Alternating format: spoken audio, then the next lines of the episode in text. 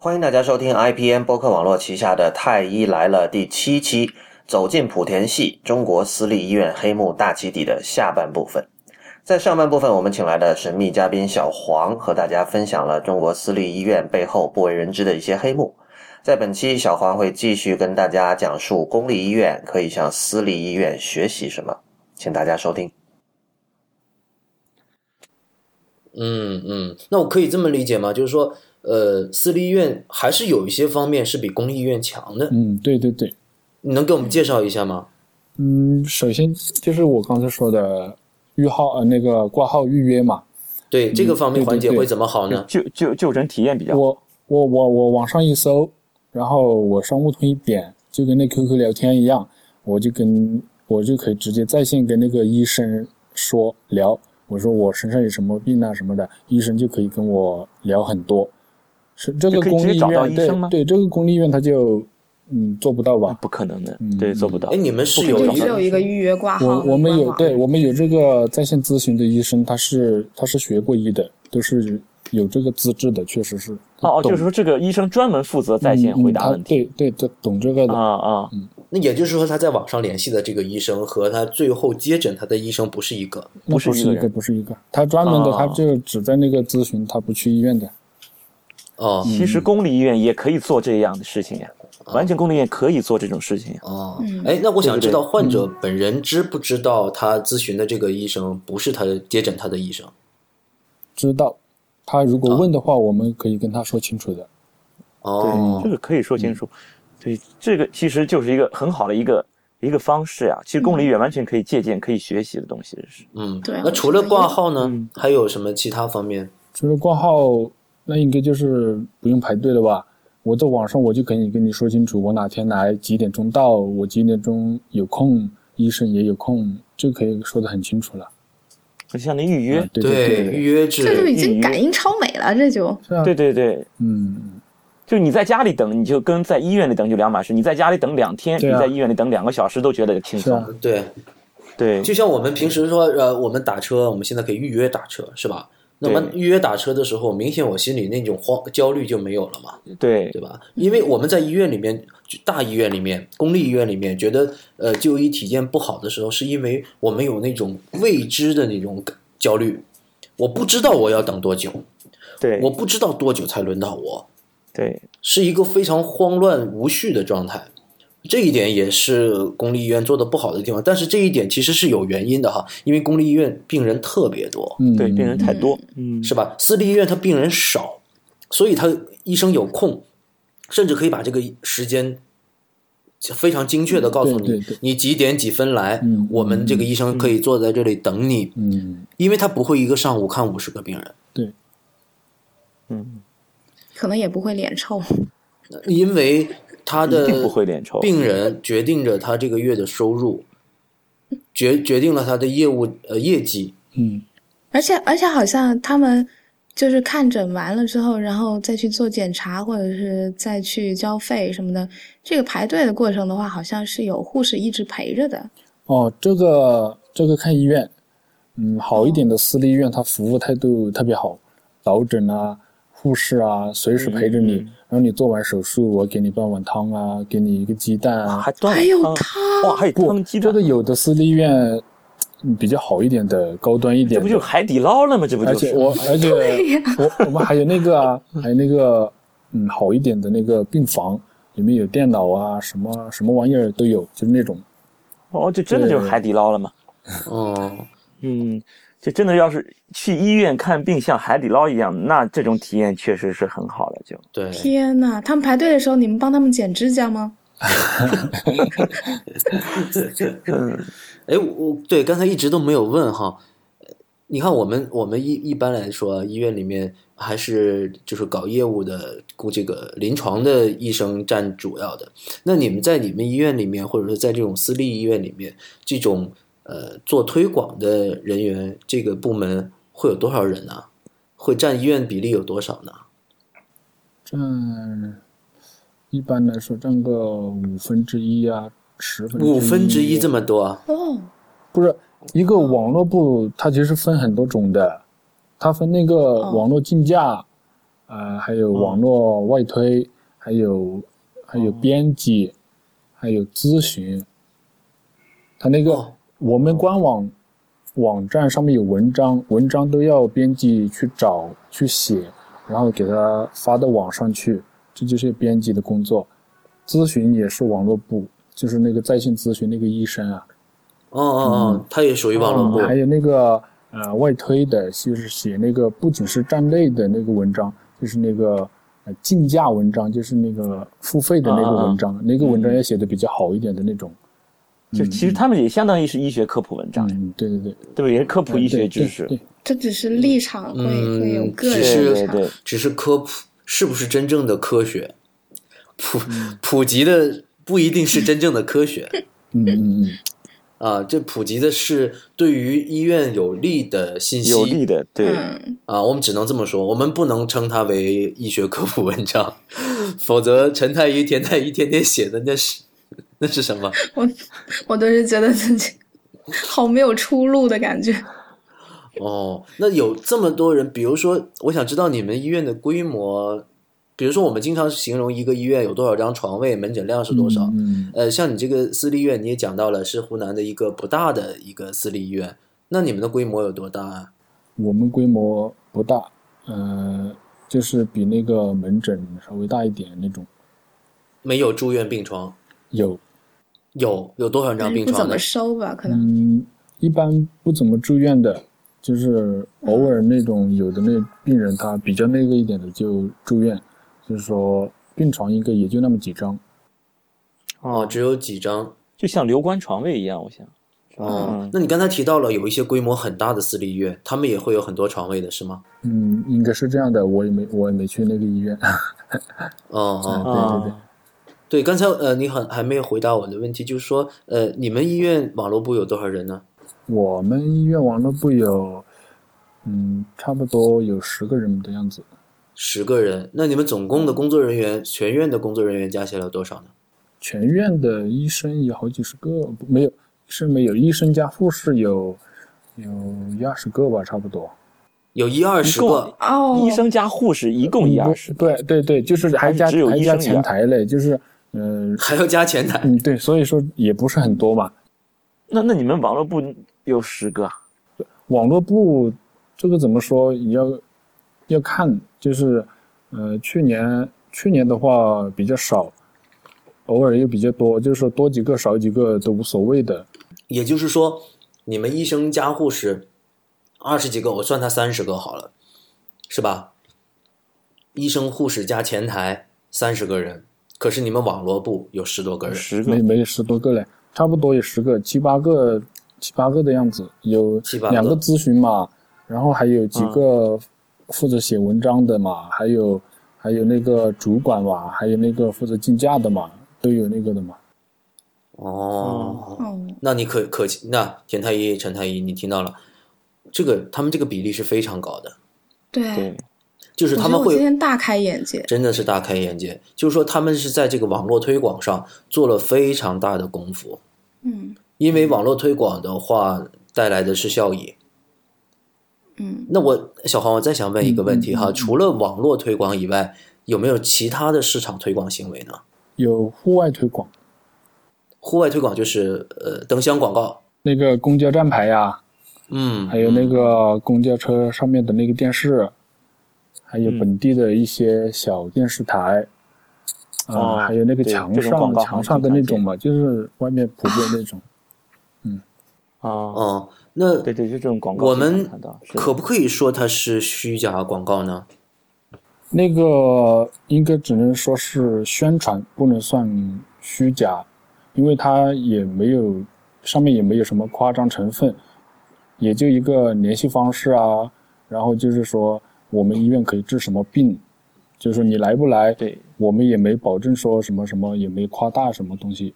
对对，应该不算那个虚假广告，是虚假他没有说我们是全中国或者是全世界最好的，那个只是一个宣传作用嘛，让你知道有这个医院在哪对，个地知道我们有。这么一个医院，嗯，对好像这个也是有法律法规规定的，就是你不能说我一定，能治好。说哪些话？对，我我们这个在这个话是不能。我们在网上写文章也是有这个的，我们不能写什么跟国际接轨，也不能写我们权威，也不能写我们最好，哦也不能写我们呃给你彻底治愈，也反正就是连连不好退钱这个也是不能写的，好像。反正我们不能写的太绝对了，我们就是也不会哦太夸大，主要还是一个宣传的作用，你来不来那还是另一回事。嗯，可是我刚才我们在聊天的内容里面提到，就是说，实际上即使你在广告上、在宣传上面讲了我们是免费检查，或者是多少钱包干，而实际上你在医院里面的消费绝对不止这个数字。其实我觉得这个就是一个虚假的宣传。嗯，那个那个也不能保证所有医院都是这样做的，就是说有一部分医院它是这样做的。哦，有一部分医院是这么做的。嗯，哦，这就完全不是我们平常熟悉的这个医疗圈子了。我觉得完完全就是商业运作模式了，这些什么促促销呀、营销模式啊对什么的，这个有有，我也觉得跟这个销售有那个挂钩。比如说，比如说一对男女朋友来医院做人流是吧？有嗯有的厉害一点的医生，他可能就会跟就会跟那女的说，呃，你男朋友要是关心你的话，那肯定给你做最贵的啦。然后又肯定男的说，呃，那你要是关心你女朋友，那你就肯定给她做最贵的啦。然后就是，那就肯定一个那是一个销售之类的了。嗯，这还不算什么。应该应该说，你要是真的关心你女朋友，你应该顺便割一个包皮。嗯，我以为是你要是你要是觉得我们这儿好，你应该把你前女友也叫来一起。靠！脑洞大开。哎，小黄，我问一下，就是说刚才你提到了，就是说在私立医院里面哈，呃，服务特别好。然后刚才你又想说在开发病人，然后每个人都会呃，就是在比如一对男女朋友来了之后，你会有这样的说辞。那你们在服务当中，这个比如说医生和护士入职的时候，会不会有这样的一个培训呢？这个我们医院没有，有的医院有。之前之前我们主管待过的医院有，哦，那你想，一个医生和一个护士，如果他是公立医院出来的，他之前是不会说这些话的，是吧？因为公立医院的医生和护士往往比较傲慢，这个我们是承认的，对对，是吧？那么，可是他到了私立医院之后，他是如何能够适应这样的一个机制，换一副嘴脸，很殷切的去关心这些病人，同时去推销自己的服务？他们怎么是能做到的呢？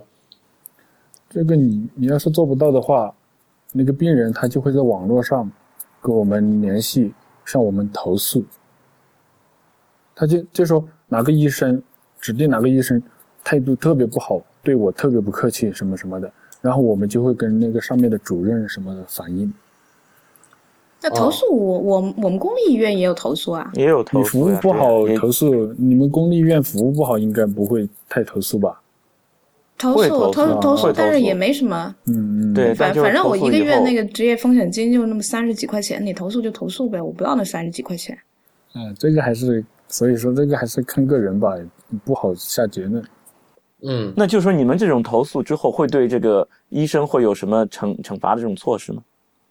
嗯，扣三十几块钱，不扣钱，应该就是聊聊天吧，找领导领导找一下，反正应该就是这样的。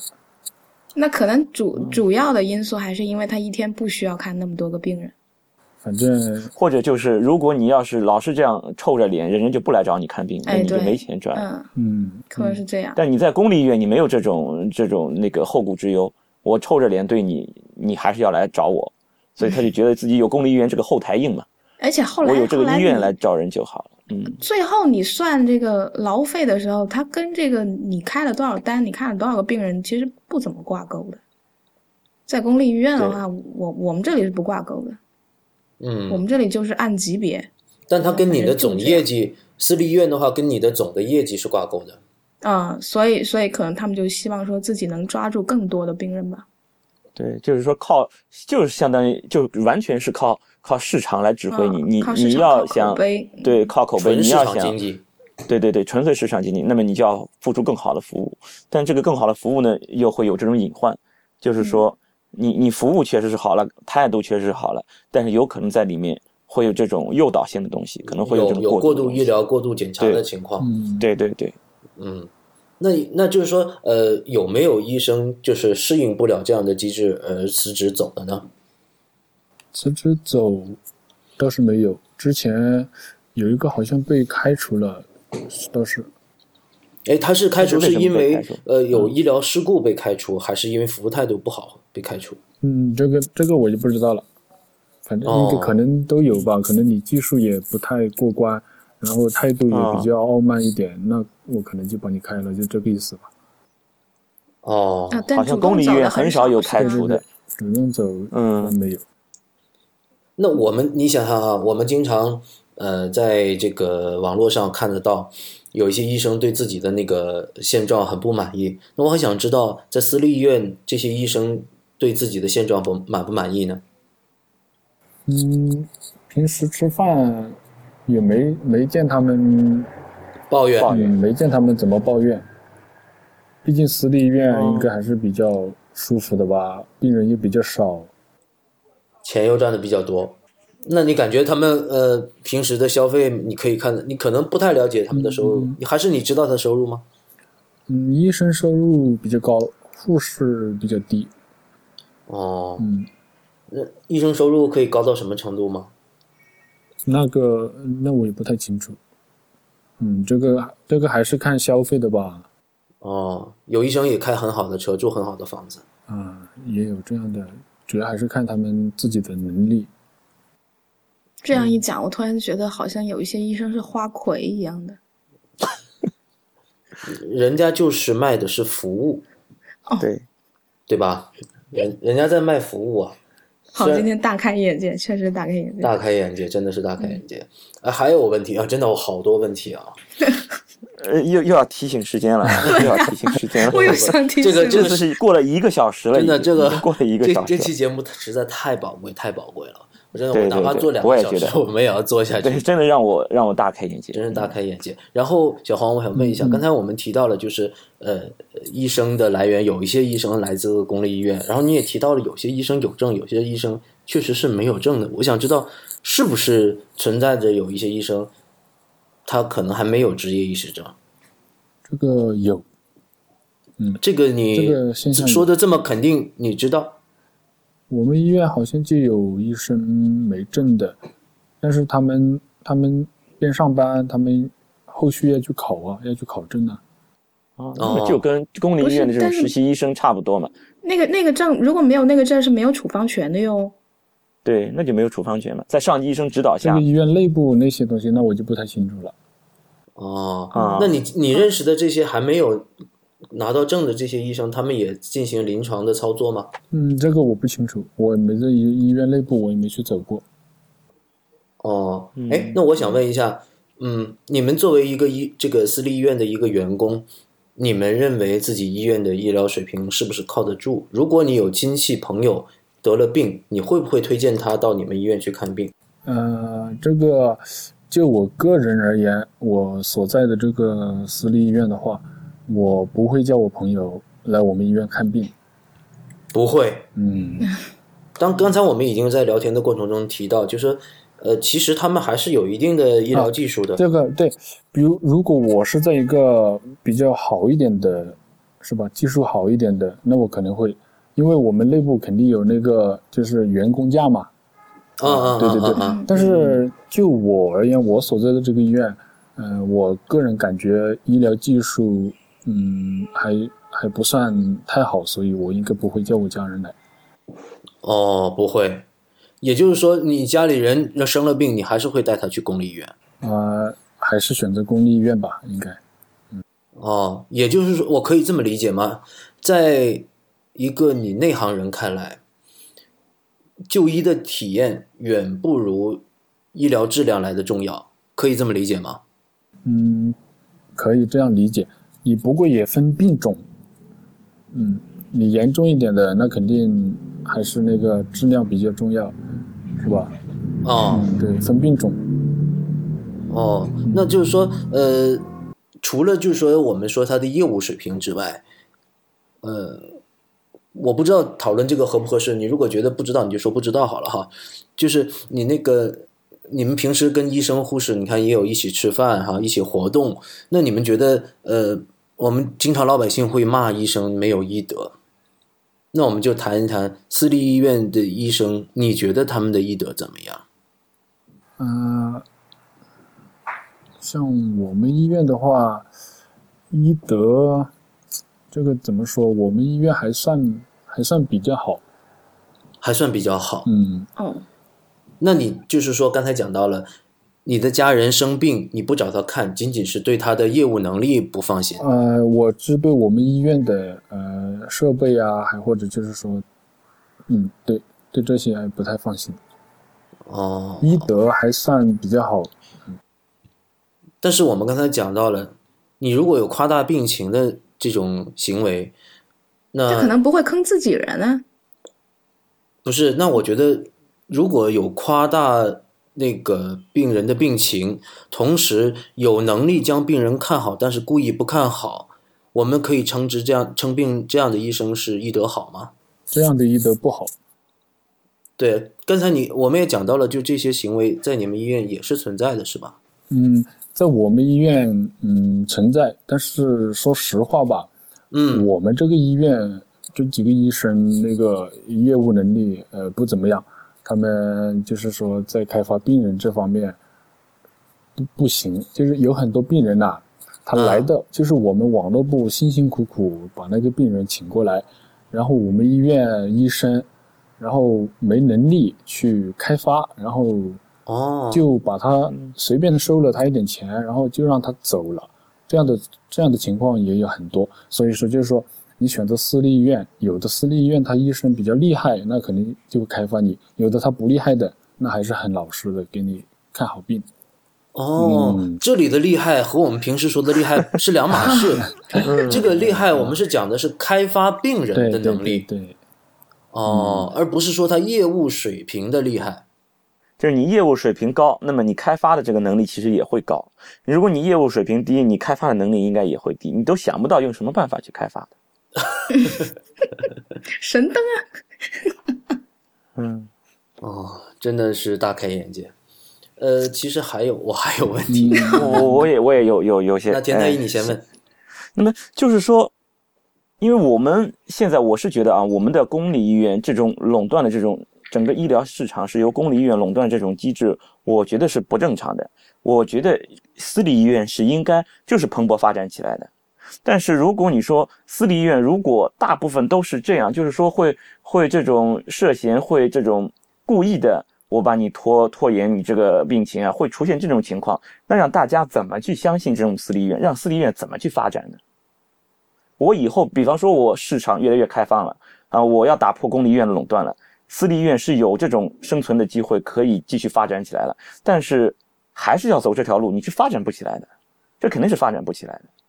你是靠这种这种方法，要靠开发病人这种方法去去去走下去，你不可能发展有很好的这种前景的。你一定是你不光技术要好，对不对？你的也不光是要态度上好，就是说你确实是真心的是在为病人服务，你才可能会有一个更好的一个未来。你你你就是为了我把你这个病人，我就从你身上搂完了算完，那你不可能说会有好的未来的。那这样的话，那私立医院以后的未来怎么办？这个问题，我觉得问小黄可能有点大了，对是吧？因这个怎么说吧，这还是医院的私立医院他们体制的问题，我们说实话也也打工的是吧对对，操心不到，嗯，是吧操？心不到。这倒是，对嗯哎，那刚才田太医问的，就是说讲到了，就是这个私立医院虽然说重服务，但是它这个医疗质量呢，往往说相对差一点。那会不会就造成了这样的一种情况？你在病人身上，呃，狠狠的宰了一下，宰了一刀，然后呢，他最后病也是治好，但花了一大笔钱。那这样子会不会说他这个就医体验他是满意的吗？还是不满意的？大多数的人，你觉得他是满意而归的呢，还是其实带着怨恨走的？嗯，有很多他是带着怨恨走的，哦，那我可不可以理解说，你们是不在乎回头客的？这个也看医院，也看医生。哦，有的他有的医生他就觉得自己这样，他觉得自己你不来，那你就不来，你不来还有别人来，有这样的医生吗？那除了你们网络推广部进行病人的开发以外，医生自己要不要进行病人的开发？他自己要不要说广交朋友，或者说自己要出去经营自己的品牌，拉病人过来？这个这种情况在我们医院好像不存在。哦，不存在，基本上他们就是坐享其成就好了，你们给他拉病人依人。托于你对，们这这么这么个市场部庞大的一个网、呃、网络开发部门，是啊，哎，还有一个问题，就是我们刚才讲到了过度医疗、过度检查。我其实听到有这样的一个故事，就是比如说有个病人啊，去医院、去私立医院去做检查，然后私立医院可能会在化验单上做手脚，比如说你没有肝炎，查出来就是每个人到这里查乙肝都是小三阳或者大三阳，有没有这样的情况呢？嗯，这个在我们医院好像没有，还真不敢这样搞。啊，不敢这样搞你哦你还不存在。哦那。么你们不敢是因为什么会有检查吗？嗯，这个那我就不太清楚了。所以我们医院，就像之前说的，我们医院还是，嗯、不怎么担风险的，有风险的我们就不做。哦，嗯，就是说可能呃有事情，但是你夸大事情的话，风险不是很大；但是你根本没有事情，就无中生生有的话，可嗯能可能风险比较大。嗯嗯哦，因为我刚才讲到，就是呃，我们可能会有平时对这个莆田系的医院、私营医院、民营医院，我们会有一些误解。我们道听途说的这个也很多，可能会存在一些对私立医院的妖魔化的情况。其实我刚才讲的，这是就是我道听途说来的东西，是吧？那那今天听小黄讲了之后呢，我们也呃对这个有一个认识。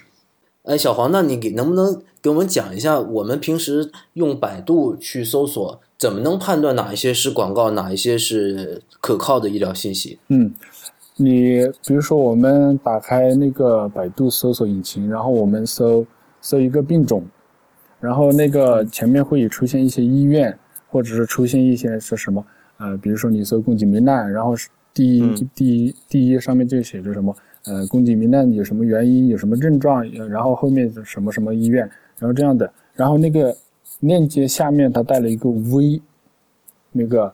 呃，然后你把那个鼠标放在那个 V 上面，它上面好像写着是那个写着百度认证还是什么的，那个就是哦属于付费推广。这样的东西呢，哦你点进去，呃，别人医院它就要扣费，这就是一个广告。还有一种，就是比如说你你搜索，呃，宫颈糜烂有什么症状？好，然后前面肯定是出现你呃本地的一些医院的推广，然后后面就会出现一些新闻网，什么呃，比如说什么漳州新闻网啊，什么呃什么什么某个地区的新闻网啊，或者是什么嗯嗯医疗健康啊网啊什么的，嗯嗯那样的你点进去，里面有一些干货，还是有干货的。它会嗯告诉你宫颈糜烂有什么症状、什么原因，然后但是它，然后它在下面它会加一个，呃，我们医院治疗宫颈糜烂采用什么技术，什么什么怎么怎么的好，然后下面会有我们的医院那个电话地址，那样的就属于，呃，那种东西叫做新闻源，嗯、嗯，那种发一条哦那样的信息，呃，一块钱、两块钱，呃，差不多就是这个价格的，所以那个那个也是属于广告。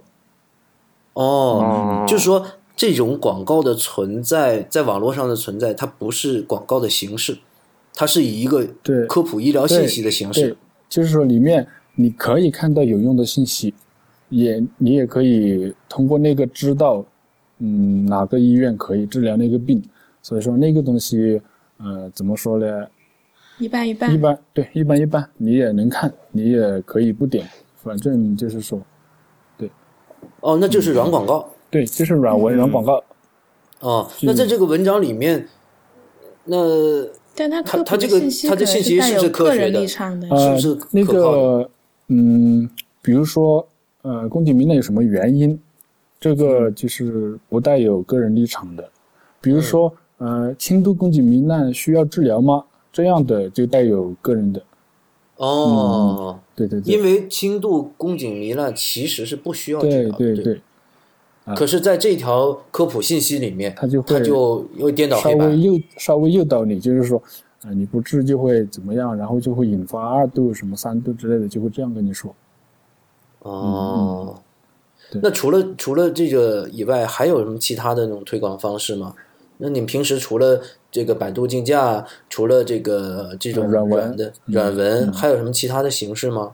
还有嗯，百度知道啊，搜搜问问啊，三六零问答，啊，百度知道，百度知道很多嗯。听众，包括我们很多群众，都是上百度知道去看、去搜索医疗信息的。嗯，这个嗯不怎么可靠。首先，我们也做过这样的啊，我注册十个百度账号，我同事注册十个百度账号，我问他换 IP 答，我换 IP，、哦然后又去顶，去去顶对它，对对对嗯，这样的。现在百度比较严一点，但是也有，所以说百度知道也不怎么可信。哦，就是说，原那来如此。你除了说，那你刚才讲到你你提问，你同事答，你同事问你来答。那假如说这个时候真的有一个陌生的群众在这儿问的时候，你也会去回答吗？如我们如果看到了，我们嗯就会去答。看到了就会去答，嗯嗯。然后同时加上自己医院的链接去推广。不不不不不，我们在百度知道这些搜搜问问的，我们会写的。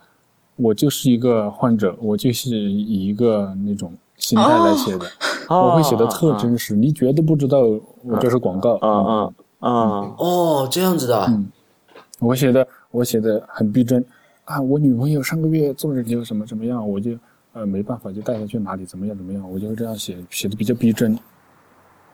哇对对对，怎么办？我的三观已经水解了，我觉得。哦，真是大开眼界。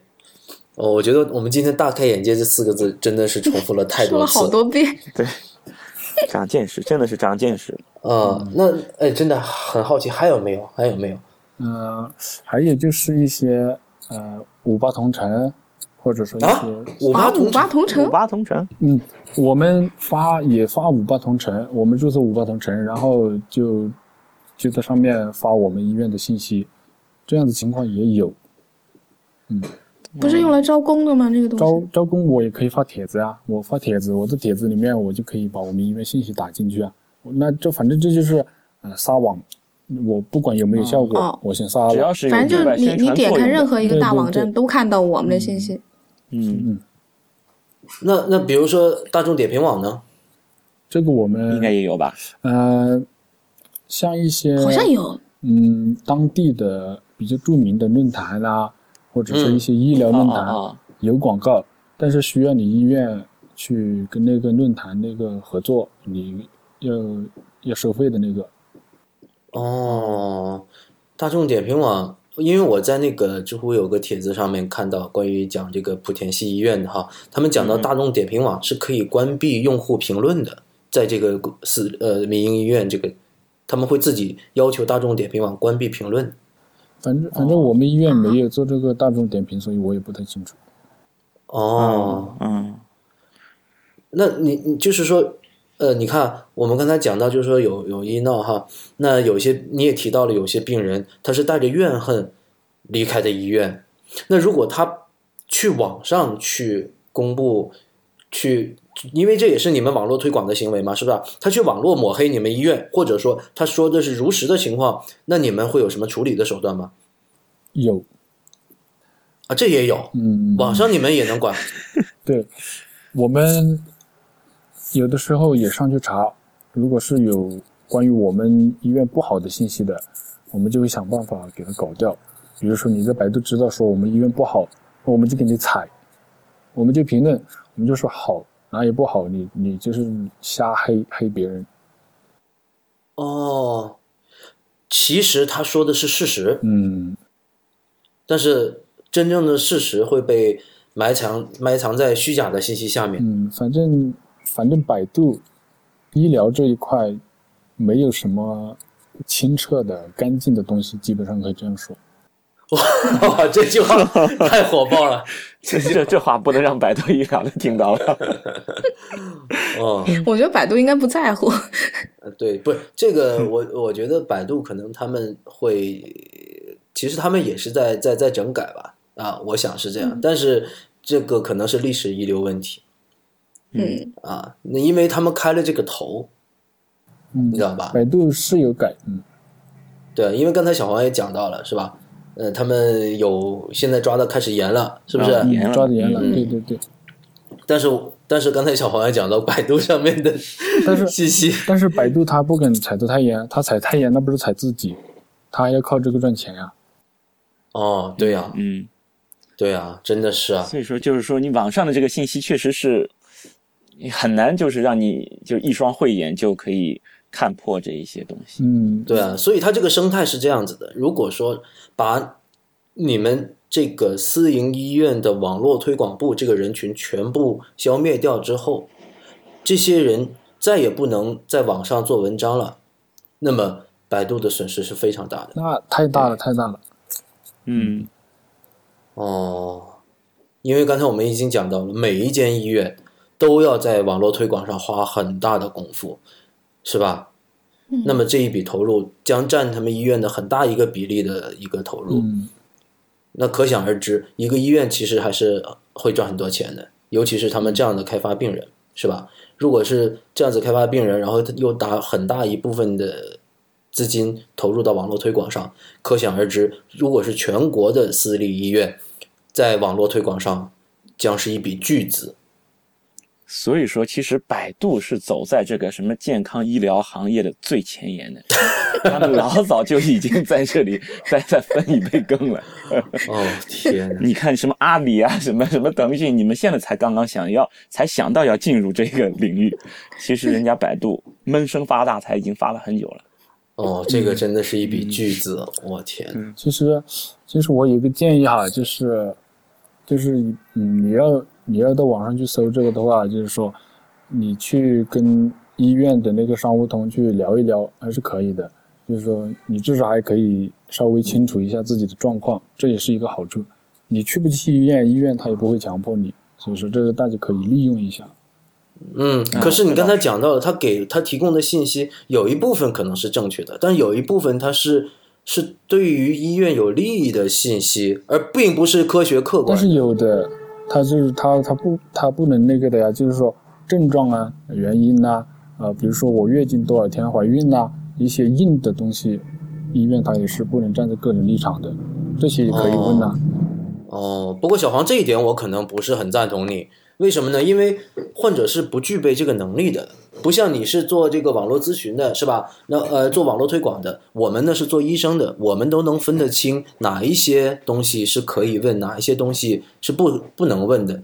那患者对吧？他问了，比如说问了十个问题，你这里面可能只有两个问题是假的，就回答是假的。可是对于患者来说，他觉得这十个都是辨别真的，不出来。他辨别不出来。对，这个也确实是这样的，嗯。对，所以我们还是尽量建建议大家不要去咨询这些不靠谱的，尤其是这种网络的咨询，真的是这种承担的风险会非常大。然后还有一个事情，就是说你是做网络的推广，那你这个病人都是网上来的吗？有没有说从其他的，就是从大门走进来的病人？有或者也有，但是这个是不是比例比较小？这个就分人群了。呃，网络预约的一般都是小女孩怀孕了，就是在网上搜，一般一般就是年轻的群体，可能就是在网上比较多。那三嗯四十岁的比较年龄大一点的，他可能就会自己跑到医院来，他不会使用网络。那他们怎么知道你们医院的呢？嗯那这个公交车呀，公交车上还有广告嘛？呃站牌呀、哦对对对，所以说有户外的嘛有嗯嗯那个嗯，对对对，还有电视台嘛，很啊很多嗯很多嗯老一些的就觉得国家办的电视台都播出来了，那肯定是真的什么的。嗯嗯对，那真的是指哦这样子，所以说啊，要要我自己，我现在我自己要去看病的话，我都有点迷茫 你都有点迷啊茫。。对，我不知道怎么分辨。哎呀，我觉得广告呃电视上也不可信。对，主要就是这个医学的专业性实在太强，实在是太强了。我稍微说上一点什么，就只要有一点专业背景的，就可以说很多话，就可以忽悠很多人，确实是这样。而且没有专业背景的人，完全很完全没法分辨到底什么是真，什么是假。我突然觉得觉得好忧伤。真的真的淡淡的忧伤了。哎，哦，我真的觉得，其实在中国生活真是挺挺挺难受的。对对，真的是挺悲哀的一件事。前面前面刚刚开头的时候说到我们这种公立医院这种体验，我叹了口气。现在说到这里。哎，又得叹一口气，又得叹一口气，又得叹一口气。那到底去哪儿看病好啊？对对对，你你分分辨不出来，真的是很难分辨。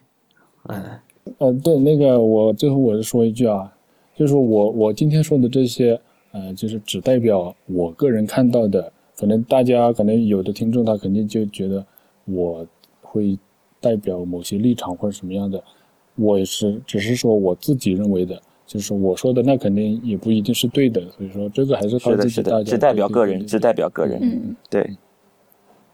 好，呃，今天呢，我们的太医来了就先做到这里。那我们这一期太医来了讲了什么呢？我们今天请来了一个特别的嘉宾，叫小黄。小黄呢是来自一位呃一个湖南的私立医院，也就是我们说的莆田系的医院。小黄在莆田系的医院里面做什么工作呢？做一个网络推广的工作。那么今天呢，小黄为我们大家分享了许多的事件的真相，或者说是相对的真相。我们不知道这是不是全部的真相，但是呢，至少代表了小黄的所见所闻，代表了小黄所在的医院，他在这间医院里面见到的事情。我们不能说这代表了全国的私立医院。但是呢，我们也是可以管中窥豹啊，可以。我突然觉得“管中窥豹”这个词不对，好，好像“管中窥豹”的话，就那个“豹”就是不对的了。对，他说的东西都是不对的了。我们可以一叶知秋，可可以。我我我我说说我说完之后才发觉不对。私立医院有些地方确实是比公立医院做得好，但是同时呢，也是给我们分享了很多呃私立医院他们经营的一些绝招。是吧？给我们大家讲了很多，呃，这个关于私立医院他们经营里的一些猫腻。那么，也给我们讲了，呃，对于网络，在网络上面去搜索、去咨询可能会遇到的一些陷阱。那在这里呢，也非常谢谢呃小黄。非常感谢，太感谢，真的是太感谢了啊！那么我们在此再跟大家讲一下，我们的节目是叫太医来了，我们的网站是太医来了 .com，我们的 Twitter 是呃太医来了的全拼，我们的新浪微博就是太医来了四个汉字，我们的微信公众号就是太医来了四个汉字。那么我们这一期节目就到这里，再见，拜拜，嗯，拜拜。